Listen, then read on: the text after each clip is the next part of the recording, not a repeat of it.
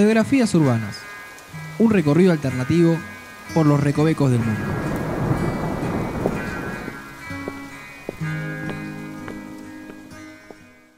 Hola a todos, bienvenidos a un nuevo episodio de Radiografías Urbanas. Este es el número 2, así que vamos a ver entonces qué les traigo a todos para hoy. Me acompaña Andrés. Hola, hola a todos. ¿En dónde ¿Y vos están quién sos? escuchando? ¿Y vos Ah, quién yo soy? Noelia. Yo ya Es doy por hecho que todos me conocen. No, pero está bueno presentarse para que el público se renueve. Se renueva Se renuevan permanentemente. todo el tiempo. Eh, nos están escuchando en martesataca.com.ar. Específicamente este podcast está en barra Radiografías Urbanas, donde ya pueden escuchar la, la primera, eh, compartirla, descargarla, etcétera. Llévesela en el bondi, es mi sueño, que alguien me escuche en el colectivo. Esto suena. Sí, Está bien, eh, entran a Radiografías Urbanas, ahí en Martes Ataca. Hay una, un dibujito que es como una nubecita. No, es una flechita para, abajo. Ahí se baja el MP3, lo cargan en, en su teléfono. Y Ya se llevan a Noe a todos lados. Está buenísimo. Bueno, pueden escribir en el Twitter, arroba Eh. martesataca, y también en el Facebook, también va- martesataca. Bien sencillo Bueno, para la gente. Sencillo para que todos nos re- lo recordemos, porque si no, no lo recordamos ni nosotros. Quilombo, si no, sí. Si no, nos complica hasta nosotros eh, poder decirlo. Vamos entonces hoy a incursionar en las calles de otro barrio. Un barrio... A ver, ¿qué barrio, digamos? Porque tiene demasiadas cosas que me gustan, pero como saben, aquí no vamos a simplemente hablar de las partes más conocidas, sino de otras que me, me interesan particularmente a mí, obvio, porque es mi podcast. Está, está perfecto. No, pero vamos a hablar hoy de Belgrano. Belgrano, bien. Es un barrio. Viví en Belgrano yo. ¿Viviste? Sí. Bien, entonces tal vez algunas cosas de estas ya las sepas. O tal vez Viví no. de chico, Ah, ya. no. conozco un poco el barrio, así que te puedo llegar a. Bueno, primero vamos a hacer una breve, breve historización, por decirlo así, sobre cómo se origina este barrio. Bueno, en los orígenes era parte del Pago de los Montes Grandes, que eran unas tierras que estaban para la cría de ganado. O sea, era un lugar muy importante que, por ejemplo, eh, era como una- un camino obligado si querían ir al norte, por ejemplo, a las provincias del norte, que había un intenso tránsito, que eh, era por el Camino Real, que es lo que hoy es Cabildo. Digamos, en ese momento se le llamaba así. Era un lugar donde había eh, un montón de lugares donde paraban viajeros eh, en el momento, digamos, cuando tenían que simplemente seguir.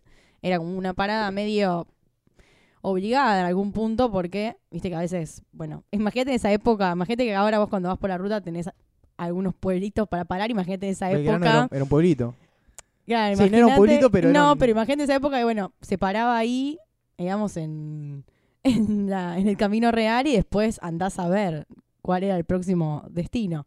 Pero bueno, en el actual, digamos, barrio, eh, era un municipio en un principio, pertenecía a la provincia de Buenos Aires, después, bueno, fue aumentando la población, como siempre, se empezaron a, a dar ya otras construcciones. En 1857 se aprobó el nombre del pueblo, que era justamente por Belgrano, en homenaje al creador de la bandera, y se empezó a construir.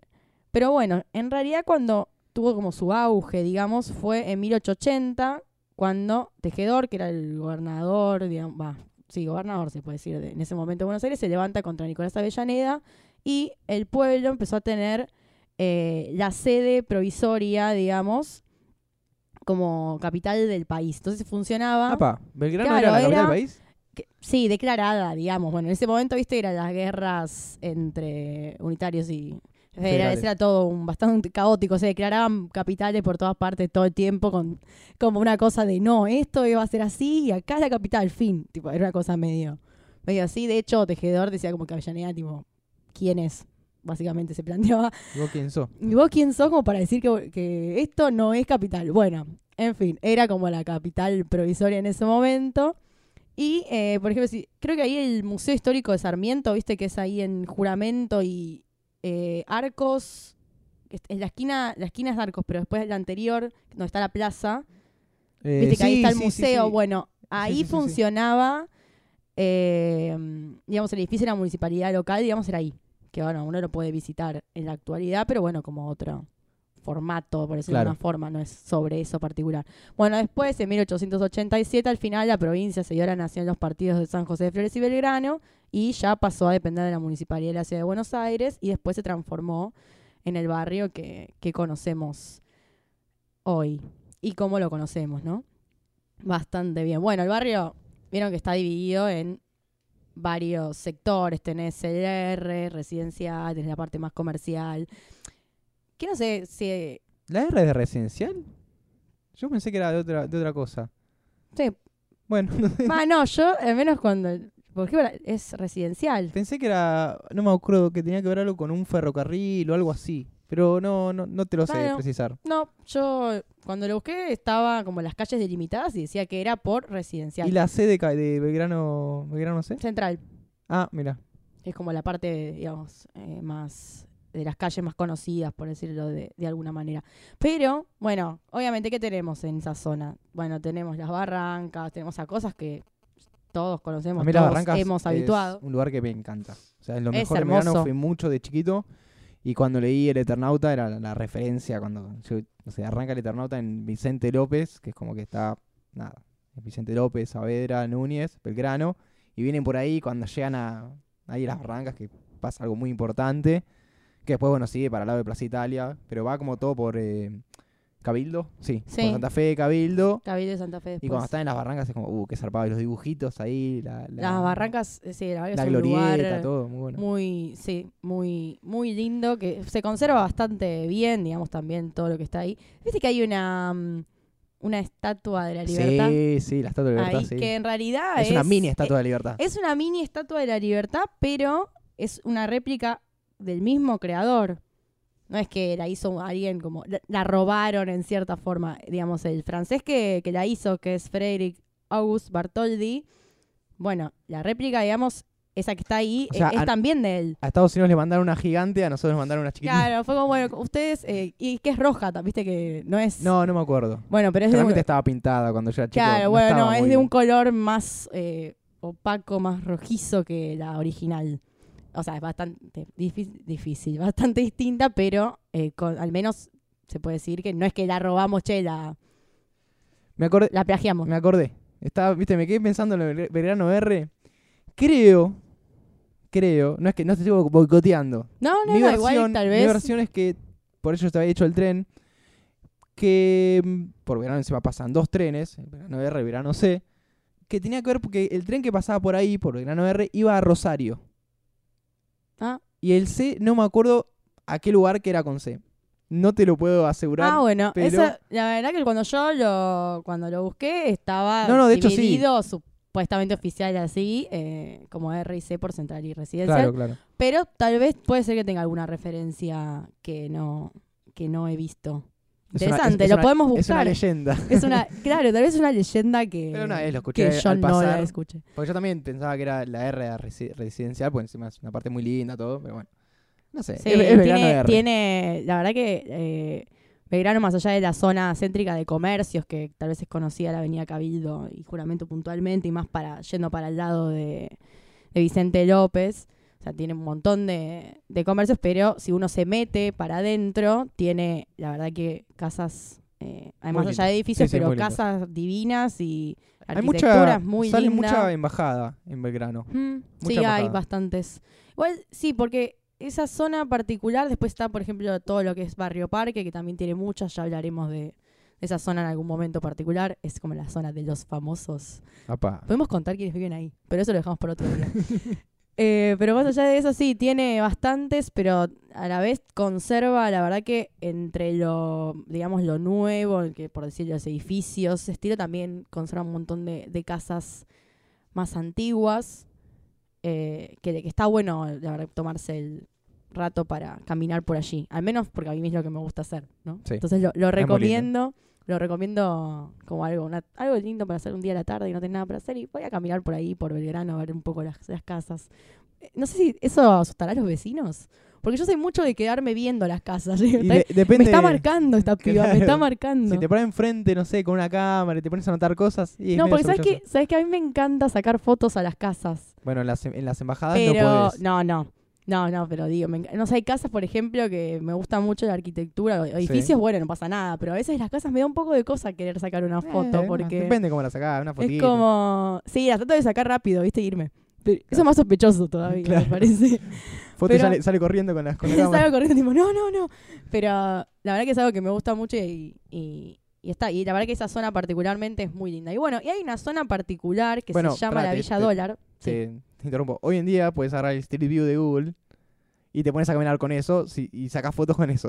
No, pero de última, ahí ya puedo ir viendo cómo son las casas y ahí me acerco a las partes que más me gustan. Claro, claro. eso está bueno. Porque a veces también, bueno, vas por un lugar que tiene edificios y los edificios mucho que...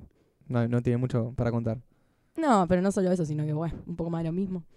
Bueno, entonces hay una zona que eh, es conocida como Villa Dólar, que hay como un pasaje que es en la calle Malasia. Es más, casi llegando a Palermo, digamos, para el lado Sí. de casi en el límite, podríamos decir. Y tiene un montón de, de casonas viejas, así como muy, una arquitectura muy, muy europea, y es un lugar muy tranquilo, muy tranquilo. De hecho, es como una calle medio zigzagueante, porque arranca y después eh, va doblando y va cruzando, pero es dura, dura, va, dura, me cable. che. Eh, son tres calles, ponele. No Sí, es que es tiene como- un montón de Es como el, el barrio inglés, entre comillas, que también, que no sé si es en Belgrano o en Palermo, que también es una dos cuadras con casitas inglesas y ya está. Tenés- sí, pero son cosas así que es como que estás en otro lado de repente. O sea, cuando paso por ahí, porque por suerte paso bastante seguido y tengo la manía esa de querer sacar fotos y no saber si puedo, eh, tiene la verdad que casas hermosas, pero obviamente, por algo se llama Villa Dólar, cotizan muy alto. Desde 3 mil dólares el metro cuadrado, según dicen. Y también eh, hay inmobiliarias que tienen registradas eh, casonas de 800 mil dólares. O sea, nunca la voy a comprar.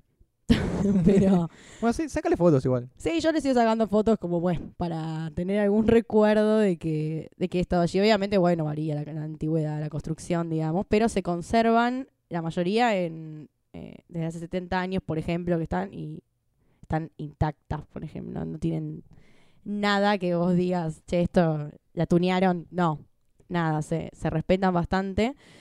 Y hubo un, un tema ahí porque antes se llamaba Ribeños la calle. Bueno, Ribeños es conocida porque está a la Sí. entrada, por ejemplo. de- bueno, obviamente la calle chino. después sigue, ¿no? el barrio chino, ¿no? Sí, Ah, sí, sí. el barrio chino.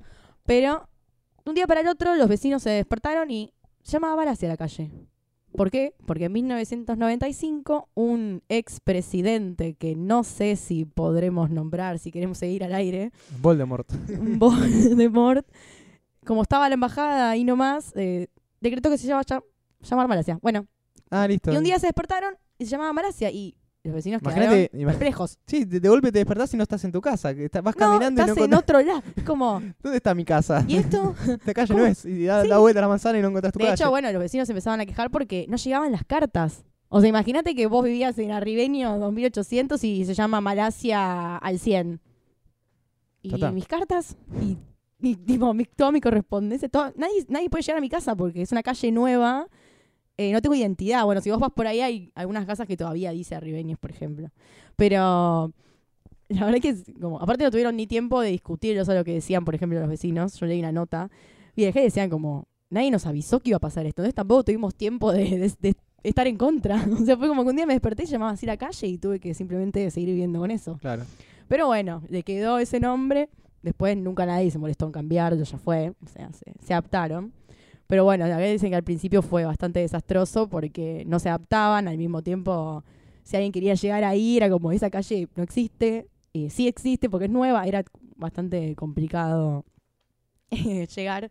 Pero la verdad que son, son calles muy lindas, así que si se quieren acercar. Igual si googleás eh, Malasia, es re corta, así que se pueden acercar a, a ver todo lo que hay, que la verdad que es muy lindo. Y otra zona que es sectorizada, digamos, pero más que nada por la gente que vive allí o, o que comercia allí, es el barrio chino que mencionamos. Que no es chino en realidad. No, no, no, no, exactamente. En realidad, los, los inmigrantes mayoría son de Taiwán. Sí. Ni siquiera japoneses, que- son ni coreanos, son taiwaneses. Claro, la mayoría de la gente que, que está allí, después se fueron sumando igual de otras De comunidades. hecho, hay como un, no sé, si un centro cultural o algo así, tailandés, hay... No, hay un montón de cosas. O sea, no, no es únicamente. Porque el barrio chino. Podría ser como el barrio ori- oriental, podría Parece ser. más un argentinismo decirle Claro, así. por O eso- una cuestión de, ah, de ojo chino. Viste que somos así nosotros, somos Ah, medio para eso hacían un barrio oriental y traían chinos, japoneses. Claro, pero en uruguayos. realidad, igualmente el arco que. El arco eh, lo donó China.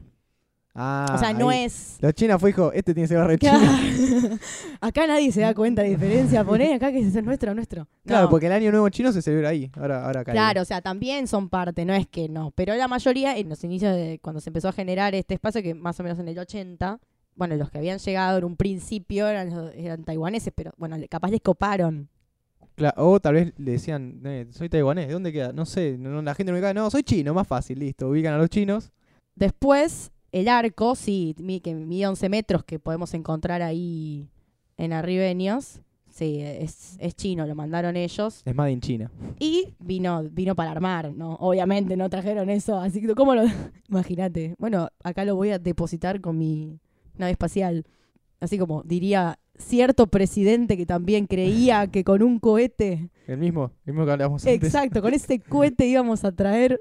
Mirá, no quiero ni hablar. Íbamos con a viajar al hiperespacio y ahí Exacto, y ahí destino y no media hora Japón. Una Ay, hora. por No, no favor. no no era tan Acá me tomo el bondi y me voy a- al barrio chino y bueno, poner es un poco más realista. Eso es más realista que esa historia. Pero bueno, dice, tiene tres niveles de tejas, el, el arco, el arco, Sí. bueno, sí. Se le podría decir de ese modo.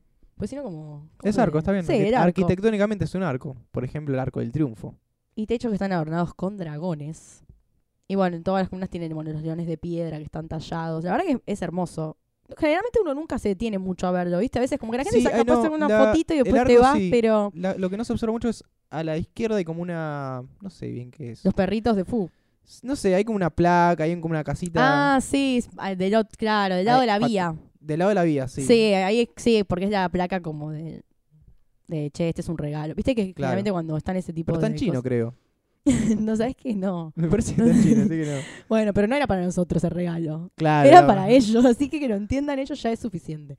Pero bueno, igualmente es un lugar muy variado, na- únicamente, no es que solamente hay cosas chinas, venden mercadería, pero también cosas orientales en general. O sea, están bastante eh, compenetrados todos en, en esa zona. Pero hay una leyenda que hemos rescatado de Víctor Covielo y Guillermo Barrantes, que fueron quienes la compilaron en su libro Buenos Aires es leyenda, tomo uno, Ajá. que me parece interesante contártela. Es medio fuerte, creo yo, pero la vamos a contar. Fuerte, a qué nivel? Que lo- Fuerte que- a un que los- nivel que los niños no escuchen. medio o- ok. No, fuerte de nivel me da un poco de terror. A ver. Pero bueno, se cuenta esta, esta leyenda. eh, bueno, ellos, pero para contextualizar un poquito, ellos en el libro lo que hacen es escuchan algún mito urbano y van a chequearlo con fuentes. Tipo los Mythbusters. Claro, exacto. Ellos son- toman algo, no es que solo te lo cuentan, sino que además preguntan a los vecinos a ver si escucharon esta historia. O sea, van rastreando un poco de dónde surge la leyenda, que es lo que hace interesante para mí y diferente los libros de, de estos autores. Bueno, en este ellos van a buscar directamente a la fuente, que es quien cuenta esta historia. Es una señora grande que cuenta que unos años anteriores, digamos, cuando ella no estaba... Va, se podría decir que sigue estando cuerda, porque todavía lo recuerdan, pero yo creo que hubiese quedado medio tocada después de la historia. Dice que ella estaba cenando en un restaurante de, de, este, de esta zona y se empezó a sentir un poco mal, ¿no? Entonces, bueno, estaba cenando con, con un tipo, se empezó a sentir un poco mal, dijo, bueno, voy a ir al baño para refrescar un poco la cara, ¿viste? Porque la verdad que estaba, la comida dice como que le caía bastante mal, Ajá. entonces, bueno, ¿viste? Como para no quedar mal con el tipo, pues tampoco decir, che, me trajiste un lugar de mierda. Eh, dice, bueno, fue, fue al baño y se empezó a lavar la cara y a tratar de recomponerse un poco. En eso, cuando está ahí, empieza a escuchar gritos de afuera del salón principal, digamos. Y empezaba como que la gente corría. Del salón- o sea, ella se fue y empezó el Claro, griterío. ella va y como que empezó, de repente, en, en- en- de un minuto a otro, empezaron todas las personas a gritar afuera y a las corridas, ¿viste? Entonces ella se asoma y ve que había un grupo de chinos en traje, con armas. Dijo, bueno, la acá se pudrió todo, La claro. mafia. Digo, acá, chau, fuimos. Y la mina no se animó a salir. Ella estaba un poquito más alejada en los baños, donde desde ahí podía ver eh, todo lo que sucedía, pero no se animaba a salir, pues estaba petrificada del horror también, porque no es una situación muy linda, encima te sentís mal. Y encima entra un grupo de chinos a atacar. O sea, ¿qué más me puede pasar? ¿No? Pues se quedó ahí, se acurrucó atrás de la puerta, porque obviamente se acercaba uno de estos chinos para registrar que no hubiese nadie más en el lugar en el momento que ya se había vaciado. Bueno, entra al baño, ve más o menos así un poquito que no haya nadie, se va lo que uno no tiene que hacer en ese momento es espiar, pero ella se puso a espiar porque es lo que también quiere saber. Además, en ese momento ya, cuando antes estaban echando a la gente a los gritos, bueno, en este momento empiezan a hablar en chino. Entonces ya No deja de entender Nada, nada. la curiosidad, te pones más o menos a ver en la puerta, a ver un poquito qué está sucediendo. Bueno, entre el griterío empieza a escuchar otra vez gritos, pero esta vez como desesperación. Y cuando se asoma ve que estaba el cocinero en el piso y todos los otros lo estaban rodeando ahí medio apretando. Los, Eh, los hombres de negro, los vos. hombres de negro, claro. Él estaba implorando por su vida. No esperaría menos de esa situación. Bueno, evidentemente muchos no lo escucharon y le empezaron a pegar cadenazos al tipo. Así como muy... eh, ¿por, qué, ¿Por qué no lo mataron de una? ¿Por qué No, y bueno, cadenazos? Parte. La tortura, ¿viste? Bueno, le empezaron a pegar cadenazos hasta que el tipo dijo, Escuchó. basta, basta para mí. Quedó. Bueno, obviamente la mina horrorizada se quedó petrificada. En un momento ellos se alejan del cuerpo y cuando vuelven tenían cuchillos y lo empiezan a cortar en pedacitos y a meterlo en unas bolsas de residuo que habían sacado de la cocina. La mina ya no daba más, imagínate, estar en esa situación Estaba con, los, descompuesta. estaba con los comiendo, viendo esto. No, no, descompuesta completamente y ver esa escena en un momento cuando ya el tipo no eh, ya no existía prácticamente, pues se lo habían llevado todo triturado, se alejan y ve que eh, empieza a escuchar que están siguen estando en el restaurante, pero no escuchan dónde. Y ahí dijo, bueno, me mando, me voy. O sea, en ese, es el momento que, chao, o sea, no está vacío, los tipos están por ahí, pero no tengo idea, me mando. Saca los zapatos como para no hacer ruido Sí. Empieza a correr. Sale, chusmea un poco así, pasillo no ve nada. Dice, bueno, listo, mía, la puerta está ahí, me voy. Entra a correr, logra salir, pero antes de salir mira y ve que está la cocina, digamos, las puertas abiertas, que están todos los chinos ahí reunidos y están tirando los pedacitos en una olla con agua hirviendo. Ajá. Mucho más no averiguó, solo corrió, corrió y corrió hasta su casa, descalza, se clavó vidrios, todo. Cuenta ella que no le importó nada, en ese momento no sintió nada hasta que llegó a la casa y vio que estaba hecha mierda. O sea, fue como, eh, no puedo creer. Bueno, obviamente no contó nada porque no sé si uno tendría ganas de ser testigo de, de algo así. bueno, es un simple crimen, tal vez. Y bueno, al otro día, nada, no se había enterado nada de nadie, nada. O sea, como Ah, que. eh, eh, ah, fue a buscar el diario. a Claro, ver, fue che, como, ¿dónde bueno, a ver esto? Noticia. Er- claro, a ver- noticia. Nada. Y nadie sabía nada. Nadie sabía nada. Pregunta, viste, a los vecinos si habían escuchado algo, si el restaurante había abierto. Dicen, sí, está abierto como siempre. Pero justo había un especial que estaban ofreciendo, hizo por dos pesos. Con una carne que evidentemente los que la habían probado decían que era lo mejor que habían degustado hasta el momento. Obviamente la mina jamás volvió allí, jamás, Y me- me nada. imagino que no. Pero es una historia muy fuerte que dicen que ocurrió en un lugar que ahora ya no está más. Un restaurante que cerró hace un tiempo. Ellos, de hecho, bueno, la historia siguen averiguando. Eh, vecinos dicen que han oído de ella, pero no, no pueden tampoco asegurar que fue cierta Claro, o ya- no, porque Ya es como en realidad la no hubo, una- claro, no hubo un escándalo así que se haya sabido por los medios. Eh, que lo, lo raro es que hubo testigos, otros testigos que son los que salieron corriendo. No era ella sola. Claro, pero Ella evidentemente todo, pero- nadie, claro, nadie habló. Ay, Igualmente, más allá de eso, bueno, puede haber sido, bueno, sí, la verdad que entraron ahí, uno no sabe si robaron, si fueron a matar o si fueron a apretar. Tengamos en cuenta que esas cosas a veces suceden en estas comunidades que tienen estos grupos de apriete para con otros comerciantes y cosas así. Pero bueno, una cosa es decir, sí, la verdad que entraron y quisieron, no sé, fueron a apretar al tipo. Otra cosa es decir, no, ¿sabes qué? Lo trituraron y se lo comieron. O sea, lo ofrecieron a todo el barrio. Es un poco más jodido sostener eso ya.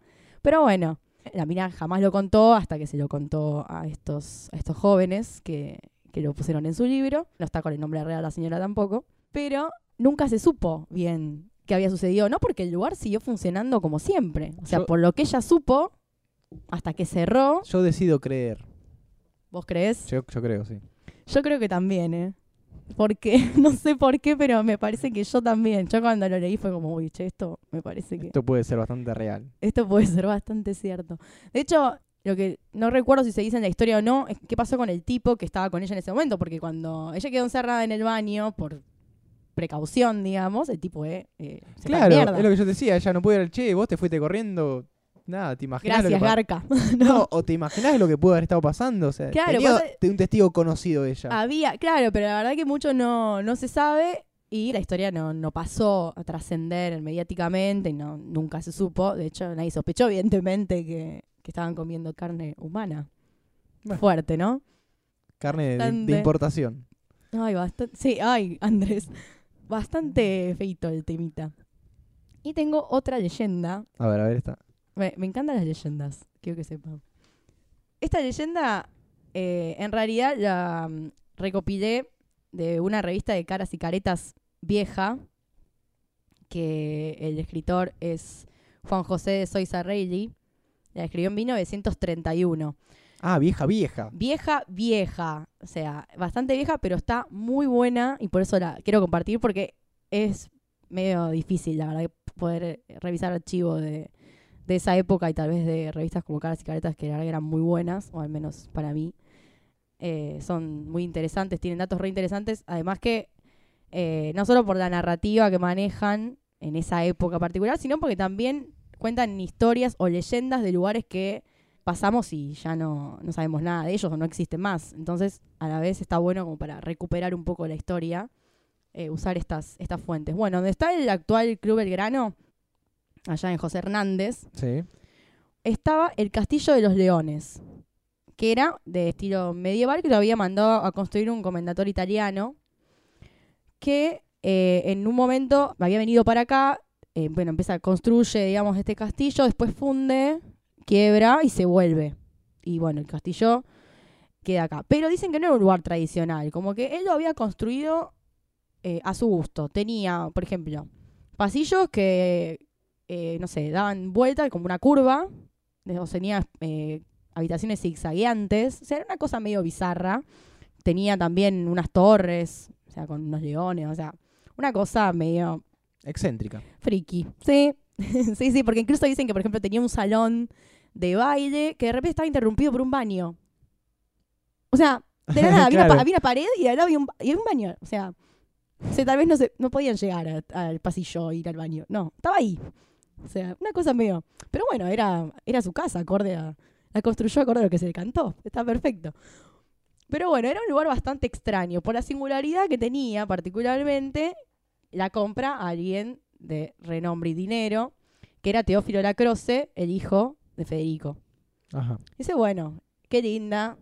Yo creo que la compró más por capital cultural. Una cosa así de comprarla porque, che, Claro, claro. está buena, la quiero, solo por quererla. Pero lo que pasó es que, si bien eh, la fue a habitar con su familia, de repente de un día para el otro decidieron abandonarla. Abandonarla. Ni siquiera la querían vender, no se la querían vender a nadie. La dejaron ahí, fue como, le tapearon las ventanas, las puertas, se fueron.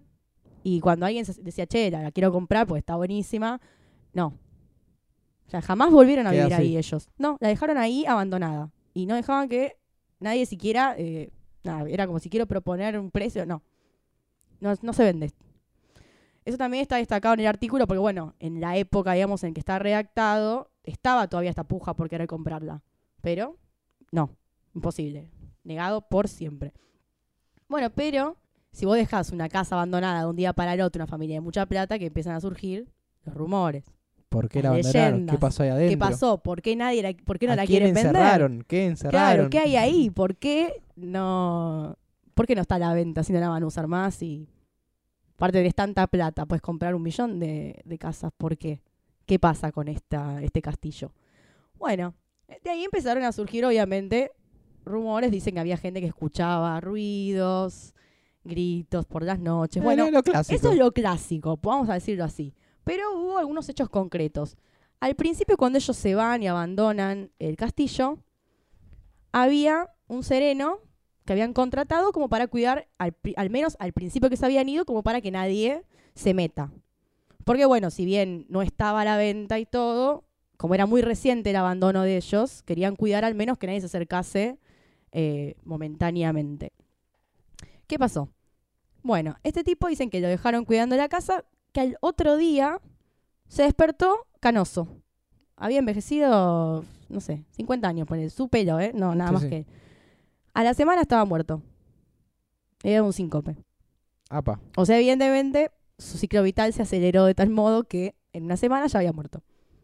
Una causa natural, pero ¿cuán natural? Claro, no tan no natural. tan natural.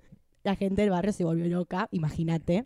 Pero una señora que, que vivía mm, ahí cerquita decía que el tipo soportaba esa semana que habrá estado, soportó de todo. Dice que veía en el jardín pasear gente, pasear va gente o entidades, ¿viste? Incluso hay un episodio que se relata, esta parte es medio confusa, pero como todas las leyendas tiene, ¿viste? Cosas que a veces no, no terminan de conectar, porque la señora cuenta en este artículo, y esta es la parte que, más, que a veces no cierra, que una vez, en una de esas noches que él estaba eh, vigilando la zona, va, el perímetro de la casa, cuando ve a una de estas entidades caminando por entre los árboles, atina a disparar, pero por una cuestión de reflejo de susto, ¿no? El tipo dispara. Y en una de esas cae una de esas eh, personas, por decirlo así. Sí, sí. Y cuando él va a ver, sí, era una persona que le había disparado, que se había metido a la casa con un grupo de gente así medio que creían cosas medio raras y este tipo era el medium que había venido a Ah. conectar un poco con los espíritus que la gente decía que veía. Se habían O metido, sea, ma- mató a un, a un terminó matando a un tipo de verdad por esta cuestión de que la gente estaba tan fascinada con Pero la casa tipo- que los religiosos, los... En ese momento estaba, había visto a esta persona o había visto como un grupo de personas. Claro, en ese momento él, vio a una persona, porque él tenía supuestamente la costumbre de ver fantasmas y Sí. cosas que merodeaban por el, por- a la noche por el jardín. En una de esas, en un día se ve que del caso o lo que sea, se hartó y entró a disparar, como total ya fue todo, eh, total ya, es- ya es un descontrol. Y en esa se ve que un día de esos bajó a uno. Pero era un medium que evidentemente se había metido a la casa con otras personas que debían estar por ahí también y habían seguido disparando o no, disparando. Pero bueno, pero igual es medio raro en ese sentido porque si el tipo muere en una semana, le tiene que haber pasado todo muy en un periodo Sí, muy la- corto de tiempo la- como la para. claro. Claro, o el 5 le dio porque ya llegó al límite, imagínate, una Tal no- semana al no límite. tanto tolerante el señor, ¿viste? A veces. Por eso, tal vez una semana al límite vivió. Igual dicen que era joven, por eso al otro día cuando estaba canoso ya era medio preocupante como, ¿qué te Claro, pasó? Claro, claro. Pero bueno, evidentemente tuvo una semana bastante fuerte, literalmente, que lo terminó sacando de juego bastante rápido. La señora cuidaba la casa también, la vecina esta que finalmente cuenta esta, esta parte de la historia, pero no vivía ahí, vivía ella en su casa y los lacroses le pagaban guita porque ella le mire la casa. Nada más. La mina sobrevivió a la historia, obvio. No estaba todo el tiempo presente. Y una vez también sucedió que un grupo de chicos habían pactado pasar una noche en la casona, un grupo de ellos en realidad, digamos, por ejemplo, no sé, un grupo de cinco, bueno, dos dijeron, dale, vamos y la pasamos la noche, nos vienen a ver al otro día, va a ser que bien. La vamos a, la vamos a pasar, vamos a estar acá, vivitos y coleando. No fue así. Uno de ellos apareció muerto y el otro se volvió loco. Loco. Lo encontraron, pero estaba demente totalmente cuando los amigos fueron al otro día. eh, una cosa irreconocible y no sabemos bien qué había sucedido ahí también, ¿no? Eh, medio sospechoso. Otros vecinos dicen, o va, dicen, o decían en ese momento, que veían también espíritus en el jardín, o sea que evidentemente había Sí, algo, había algo ahí, ahí. concretamente, y ahora vamos a llegar al fondo de esta cuestión, pero decían que veían, lo veían en bicicleta. ¿Viste esos delirios? ¿Viste cuando ya se extiende a un nivel que... Pero las fuentes vecinas pues dicen que nunca comprobaron que hubiese el trayecto, viste, marcado en la tierra, de la rueda y todo eso. Era como, Claro, claro. delirios, ya así. Pero si uno después sigue eh, buscando sobre este terreno en particular para decir, bueno, pero si, la- si no es el castillo, porque si los espíritus están por el jardín, es algo del terreno, podemos pensar, ¿no? Sí. Tiempo después se supo que el terreno había pertenecido a un criollo que le decían el brujo. Ya con ese apodo estamos jodidos, ¿no? Frente a ese rancho vivía un comandante que se llamaba Corbalán, que era un soldado de la independencia, que era re amigo de Mitre, así como eh, capo. Eh, Mitri. Eh, Mitre, mi amiguito Mitre. Y el brujo estaba casado con una chica, una chinita, como se decía en ese momento, que decían que era la más linda del barrio, ¿no? De la zona, como que estaban todos encantados con ella, pero el tipo la había casado con él. O sea, Ajá. casa, la había casado, no sé si era muy eh, que digamos del tema. Bueno, obviamente la mina era bastante infeliz, bueno, el Corbalán que vivía enfrente, al ser vecino y sabía más o menos cómo venía la mano. Resulta que una noche el tipo estaba durmiendo y empieza a escuchar gritos desesperados de una mujer. El brujo está durmiendo. No, no, no, Corbalán. Ah, Corban. Corbalán estaba durmiendo y empieza a escuchar gritos desesperados de una mujer. Se despierta y dice, la chinita, lo primero que Sí, piensa, porque obviamente sabía cómo era la situación. Entonces, cuando se asoma a la puerta de la casa, ve que enfrente del rancho se está incendiando el del brujo, Ajá. pero con unas llamas verdes. Una cosa medio rara. ¿No? Entonces el tipo empieza a llamar a asistentes que él tenía viviendo con él en la casa. Dice, bueno, vamos a rescatarla. Pero cuestión que cuando se empezaban a acercar a la casa, las llamas empezaban a disminuir. O sea, era como una especie de ilusión óptica, por decirlo de alguna forma. Pero cuando finalmente llegan, encuentran el cuerpo de la chinita en el jardín, muerta. Pero no había ningún incendio. Claro, no, no. Era como, por cómo decirlo, un llamado, en cierta forma, podríamos decirlo, porque te está despertando alguien que está gritando, pero ya está muerta. Ajá. Y no había ningún incendio. O sea, ¿qué te despierta? La entidad, digamos, por decirlo así. Qué loco.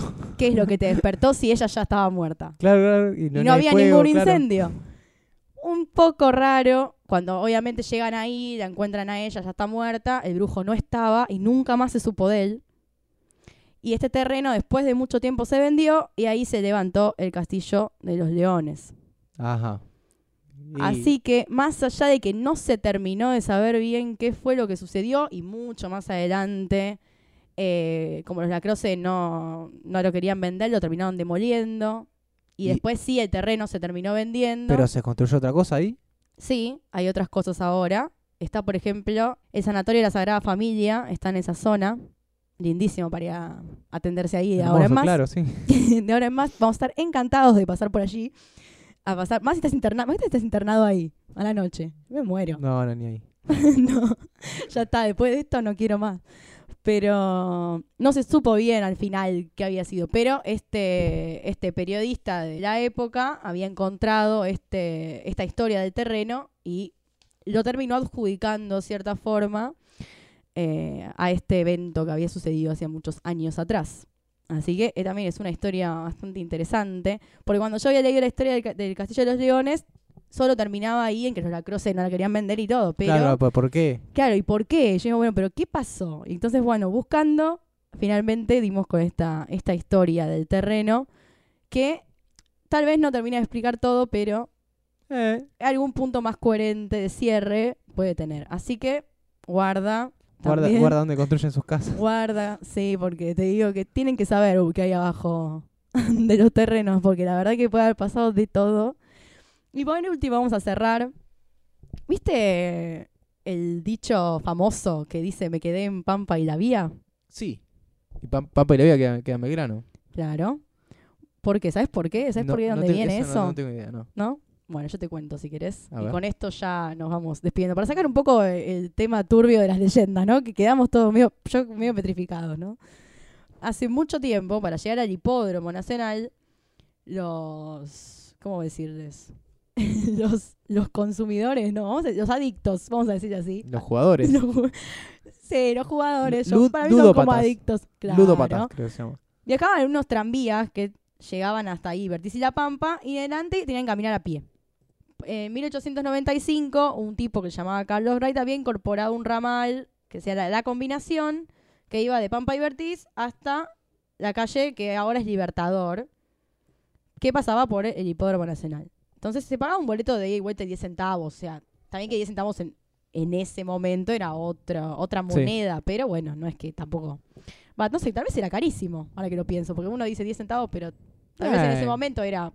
No sé, "Meh, tal vez anda a saber. 4 pesos de hoy, creo que sale el medio de transporte, yo qué sé. Claro. Bueno, era muy común, obviamente, que la gente iba, se patinaba toda la guita y quedaba sin los 10 centavitos para volver. Entonces, de ahí en más, decían, bueno, mirá, che, estoy acá en Pampa y la Vía y no puedo volver. Entonces, cuando una situación así medio de quiebra, entre comillas, uno dice, che, Vía". me quedé en Pampa y la Vía, pues no tengo ni cómo volver a mi casa, que era lo que le sucedía a estas personas cuando venían fundidos del hipódromo eh, en su momento. Así que es un... Está bueno. Está bueno la- la porque es una, una referencia que, que está buena y que tiene sentido también con la, con la historia en su totalidad, porque cuando la usamos es porque justamente estamos en la quiebra, como estos hombres. Así que bueno, espero que hayan disfrutado este episodio número 2 de Radiografías Urbanas. Siguen escuchando si quieren en marsataca.com.ar el resto. Y hasta la próxima. Chau.